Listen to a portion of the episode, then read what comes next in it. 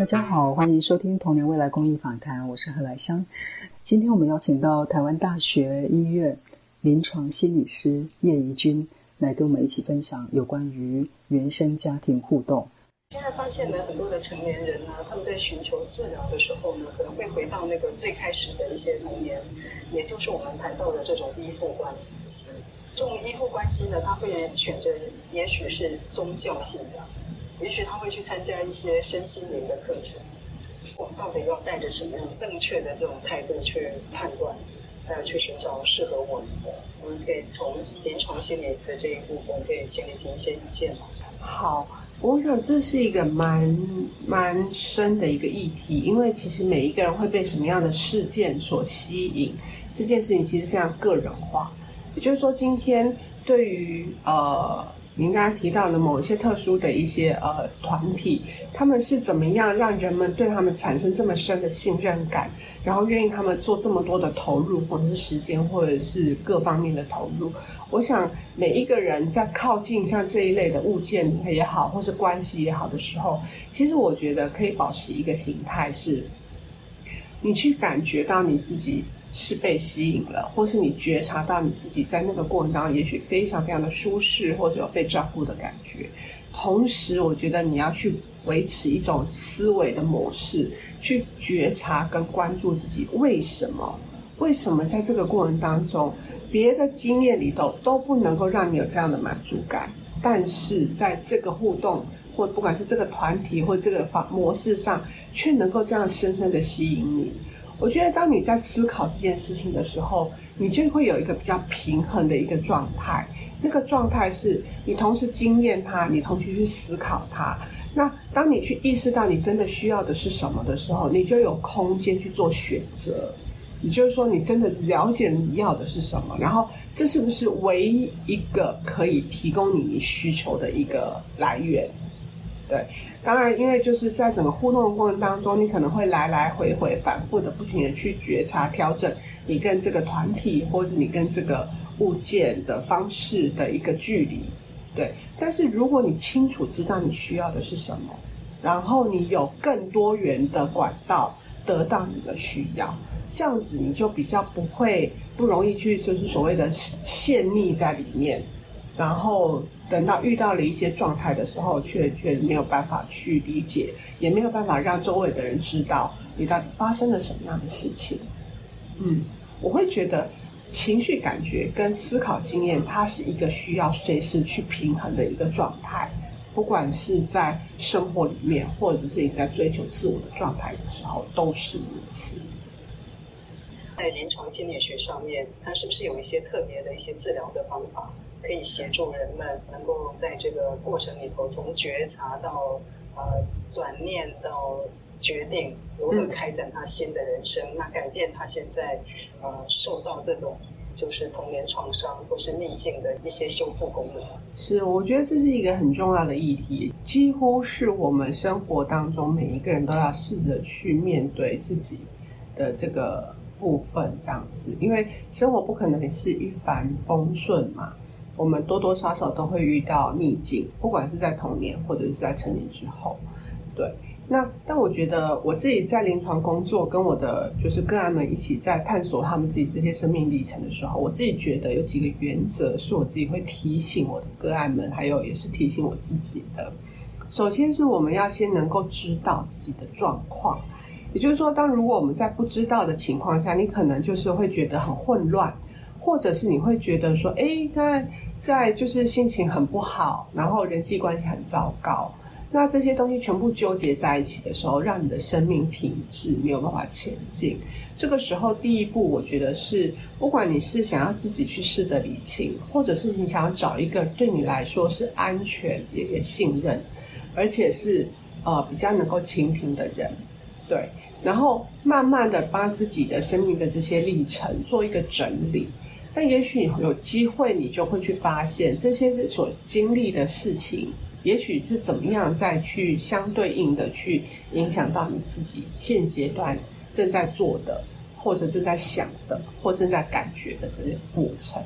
好，所以我们讲第一步就是你要先试着能够，不管透过自己也好，透过专业人员的协助也好，去了解自己、认认识自己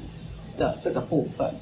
那包含不管是情绪的部分，或者是生理的部分，我们有一些新的就是研究，还有就是让我们自己更清楚的知道这些连结性之后，下一步我觉得很重要的一件事情，就是你怎么去试着接受他们。为什么特别强调接受，不是改进？因为很多人走到我的治疗室里面，他就说我要改变什么。好，那其实我觉得这就是一种的有改变的意图，是很棒的一件事。但是如果我们有特定，你一定要改掉什么东西，其实从相对应的，你就是在否定某一些东西存在的价值的意义。而实际上，在那个否定的过程当中，你可以感受到心里面其实有更深的是悲伤，因为你过去所经验到的，不管是你在家里面跟爸爸妈妈或手足之间互动的这些经验，它都已经真实的发生了。对，你要去改变他们，其实某种程度你不可能回到二十年或者是三十年前去改变当时的社会情境，改变他们的个性，改变他们遇到的事情。对所以这个地方我们强调的东西是接纳，接受。你怎么去调整你的心情？你怎么去让自己去接受在生命里面的这些经验？它真实发生过，也许很伤痛，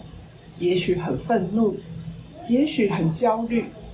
但这个时候，你跟你自己的这些情绪的感受。一起陪伴他，而不是消灭他。我一直很强调，我们不是去消灭我们的情绪，因为情绪是我们生命里面非常非常重要的一个伴。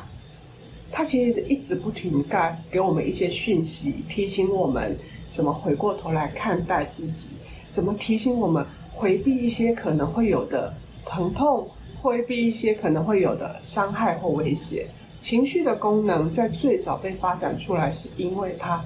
比我们的认知更早，能够去觉察到一些不利于生存的因素，所以我们才会有负面的情绪出来。所以我会跟我的个案一起讨论这件事情。你拥有这些负面的情绪，其实它是要讯，这个是要告诉你什么样的讯息？它提醒我们。所以先接纳像这样子的一个可能不是这么愉快的情绪。我们了解了这些事件，了解这些情绪要告诉我们的意涵之后。我们再来决定，我要怎么去定位这些感觉，我怎么去调整我对于这些逆境，我的心里面，我要怎么去接纳他们？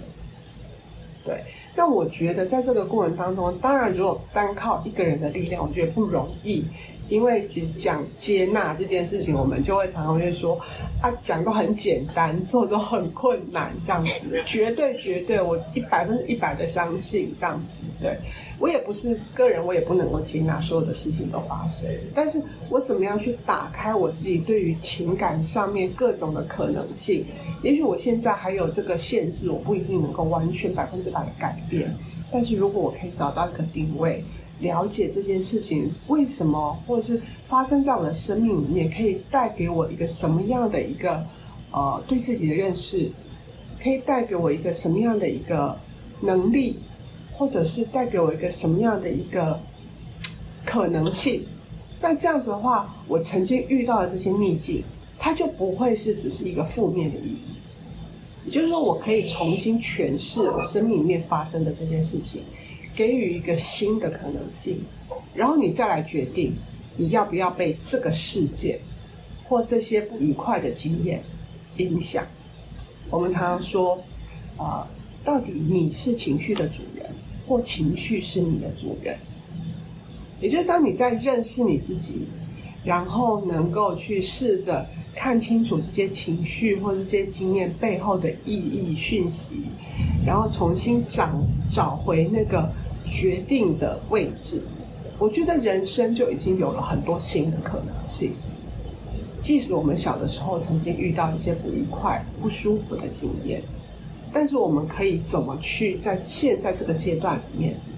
重新把这些不愉快、不舒服的经验，化成一些现阶段我有能力，我可以做的更正向的，也许帮助我自己，甚至我有一些个案，他们真的很棒。他们最后用自己的一些不愉快的经验或者是负面的经验，他因为知道那里面有多苦，对，所以他们反而能够透过这些东西，当他们长大成人，有了能力之后，他们去帮助那些会受苦的人。对，那这个我觉得就是一个让我很感动的，就是你可以说它是一种大爱。对，那可以让我们曾经受过的这些经验，不是白白的去呃消耗了我的生活，或者是去让更多的人沉溺在这些不愉快的回忆里头，而是我们有机会在这个当下，对往前，然后去帮助自己，也帮助更多的人。嗯，我都会在这样的角度上面，跟我们的个案一起从这个角度上去调整他的心态。那当然，再回到我们说。你要去接纳自己，没有这么容易。某一个部分，有的时候我蛮常遇到，刚卡在一个点上，就是他们其实对自己的要求都很高。所以我希望我自己能够在几次或者是多久之内，我就要改变我的人生，或者是我就要消除某种不愉快的情绪。对，那这种其实无形当中，你已经像是在再一度的自我要求或自我苛责。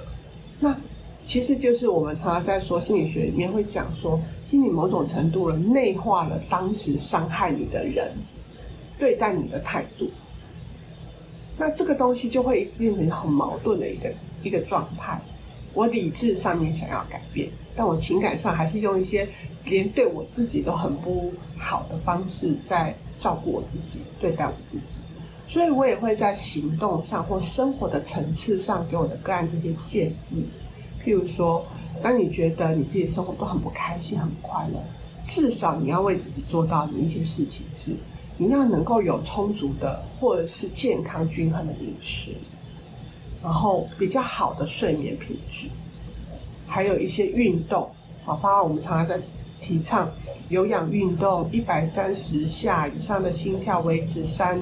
次每个礼拜等等之类的。为什么要讲这些？因为其实这些身体上面的照顾，它其实直接回应到我们刚刚在上一个段落讲的，它就是大脑休息的时候最需要的东西。你的大脑才不会一直想，我在被威胁，我在压力底下，我要一直不断的去保护我这个身体。对，当你的身体能够被自己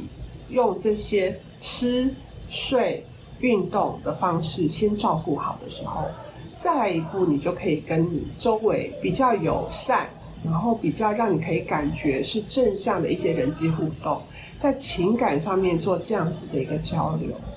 因为也许你在过往的童年逆境当中，你没有能力去找到一个懂得照顾你的人，对。可是现在长大了，我们已经是成年人，我们有选择的空间，我可以离开那些带带负能量给我的人。我可以选择那些我喜欢，而且就是真的让我觉得舒适的人。我有了一个新的选择权，所以采取一个接纳他、接受这些已经不可改变的过去，而不是用改变的。态度来面对童年的逆境呢，是治疗师想要跟我们分享的一个很重要的一个关键。只有在这样的一个基础上面，我们在情感上呢，就有一种自我修复的能力，能够让自己来照顾自己，成为自己的照顾者。那透过这种身心。特别是在身体上面的足够的营养、足够的休息以及足够的运动呢，才能够来修复我们过往内在小孩曾经接受的这一些伤痛，安抚和接纳曾经经历过的挫折经验，这样才有可能为我们的生命赋予新的意义。这个才是整个面对童年逆境的一个重要的一个态度。心理师的一个培养过程呢，实际上从求学阶段一直到整个临床的这些实习阶段，实际上是将近快十年的时间的。可是呢，现在也有一些人呢，他们可能也许完全没有证照，也没有任何政府的一个正式的认证，但是他们也在做这种心理辅导的工作。不管是智商心理学或临床心理学，它其实是一门非常有就是实证科学研究的一个基础，这样子。所以确实就如同你刚才说的，以我自己所理解的领域来说，临床心理师的养成过程，从大学生到硕士班，到一个全职实习，然后甚至比较完整的，还有就是所谓的呃医师人员的培训的过程，整个系统下来的话，前后将近七到十年的时间都是有可能的。对，但是也因为我们就是这么慎重，而且是小心的处理有关于人的这个议题，所以我觉得我们可以的提供一个比较就是精准，然后也比较就是贴合，就是呃人们需要的一个服务这样。那刚才您提到，就是我们要怎么寻求一个专业的协助这件事情。那我们目前在我们各大医院哈，或者是我们在很多的社区里面，都会有所谓的呃，就是心理师的门诊，或者是说我们的医院里面有精神科的门诊，也会转介给我们的临床心理师做工作。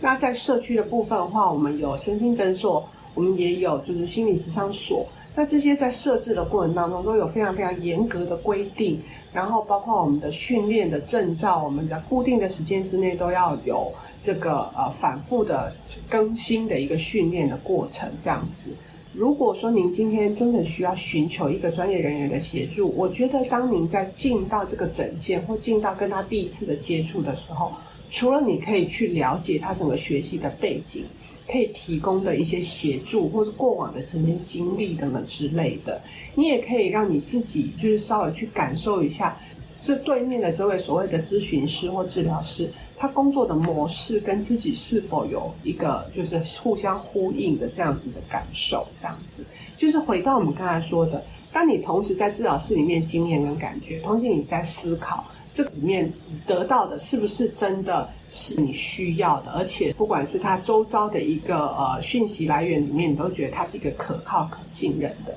我觉得这都可以帮助我们去去找到一个适合自己的一个服务管道，这样子。那因为其实因为每一个治疗师的风格，或者是他们我们提供的学派都会有很大很大的差异，所以其实我都会鼓励我的个案说，其实就算是今天不在我的诊间里面继续跟我工作，我也都觉得很尊重，因为本来一个正确的态度就是我们每个人都随时有选择的权利，但重点是我们知道我为何而选这个选择，对，然后我可以清楚的跟对方做表达。而不是有一种好像被勉强，或者隐约一种不好意思的状态，对，那这样子我觉得其实都会背离了我当时需要寻求协助的一个核心的原因。所以尊重自己的感觉，当然也好好的去看见你对面的这个提供你协助的这个人，他到底他的背景啊，哈，或者是他的训练的历程啊等等之类的，把。双方的期待跟可以提供的这些内容，做一个清楚的一个界定跟沟通之后，你们再开始这样子的疗程。这个是我自己在工作的时候我比较时常使用的模式，跟你们做分享。谢谢。红了